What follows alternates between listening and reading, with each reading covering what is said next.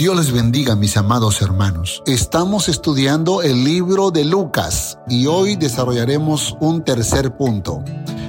La pregunta que Jesús hizo, ¿qué de más o qué mérito tenéis? Vamos a leer Lucas capítulo 6 versos 32 al 34 para que podamos analizar esta porción bíblica. Dice así la palabra del Señor, porque si amáis a los que os aman, ¿qué mérito tenéis?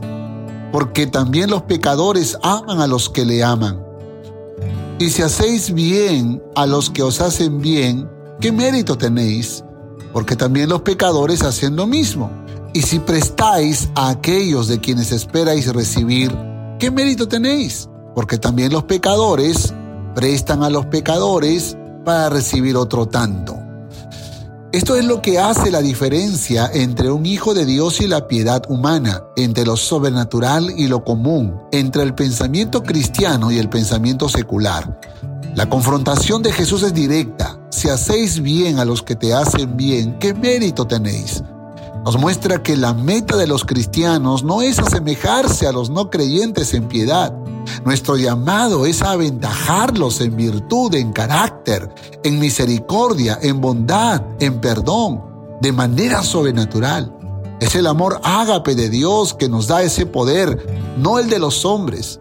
Este es nuestro desafío en obediencia a la palabra de Dios, que podamos experimentar su poder en nosotros por la obediencia.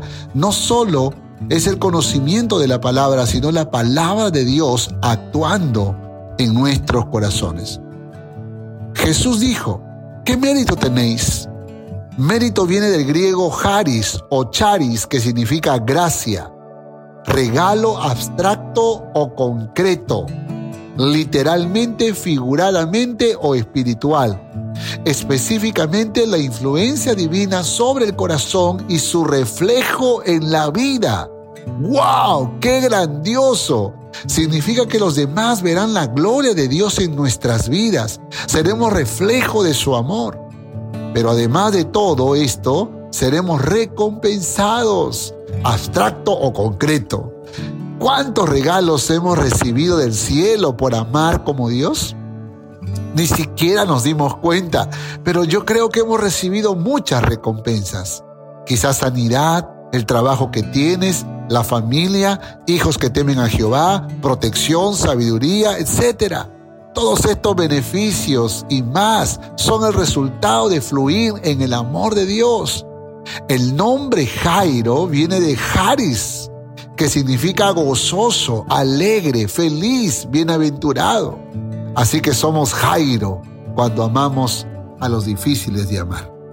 Ama a los que no te aman Haz bien a los que te hacen mal. Sé generoso sin esperar nada a cambio, especialmente con los pobres. Entonces será vuestro galardón grande y seréis hijos del Altísimo. Jesús nos pone a su lado en benignidad, misericordia, como lo es Él. Este es tu desafío para este día. Debes orar por las personas que te ofendieron. Bendícelos y pídele a Dios que su misericordia los alcance.